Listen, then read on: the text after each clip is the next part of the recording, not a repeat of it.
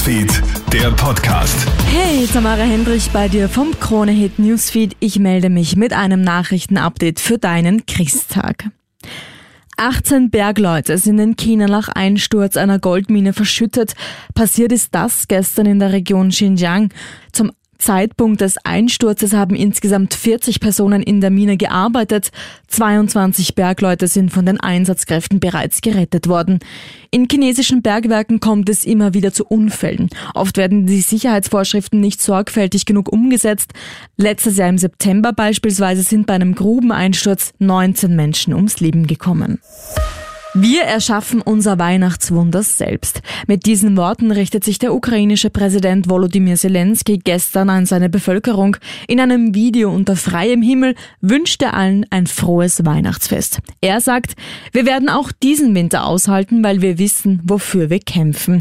Trotz aller Zuversicht warnt Zelensky weiter vor möglichen russischen Angriffen an den kommenden Feiertagen. Reporter der Nachrichtenagentur AFP berichten unterdessen von einer Reihe von Bombenangriffen in der Stadt Cherson. Dutzende Menschen sind dabei getötet und verletzt worden. Die Stadt war ja am 11. November nach acht Monaten russischer Besatzung von der ukrainischen Armee befreit worden. Seitdem steht Cherson wieder unter ukrainischer Kontrolle. In den vergangenen Wochen war es jedoch regelmäßig Ziel russischer Angriffe. Der arktische Wintersturm hält die USA weiter im Atem. Auch gestern hat es wieder Schneemassen und eisige Temperaturen von bis zu minus 40 Grad gegeben. US-Wetterdienste prophezeien, dass die historische Kaltfront über das Weihnachtswochenende andauern wird. Der Bundesstaat New York ist von der Kälte besonders stark betroffen. Nach Angaben der Behörden sind dort die Notdienste angesichts des extremen Schneesturms praktisch zusammengebrochen. Das sorgt auch für Chaos auf den Flughäfen. Ausgerechnet zur beliebtesten Reisezeit des Jahres. Millionen Reisende sitzen an Flughäfen fest, darunter in Atlanta, Chicago, Denver, Detroit und New York. Laut Angaben der Website FlightAware wurden 2300 US-Flüge gestrichen, 5300 weitere Flüge waren verspätet. Paris kommt nicht zur Ruhe. Nach den tödlichen Schüssen in einem kurdisch geprägten Viertel ist es gestern erneut zu Ausschreitungen gekommen.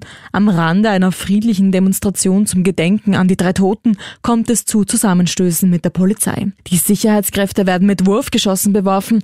Die Polizei reagiert mit Tränengas. Mehrere Autos werden umgestoßen, teilweise in Brand gesetzt, Mülltonnen werden angezündet.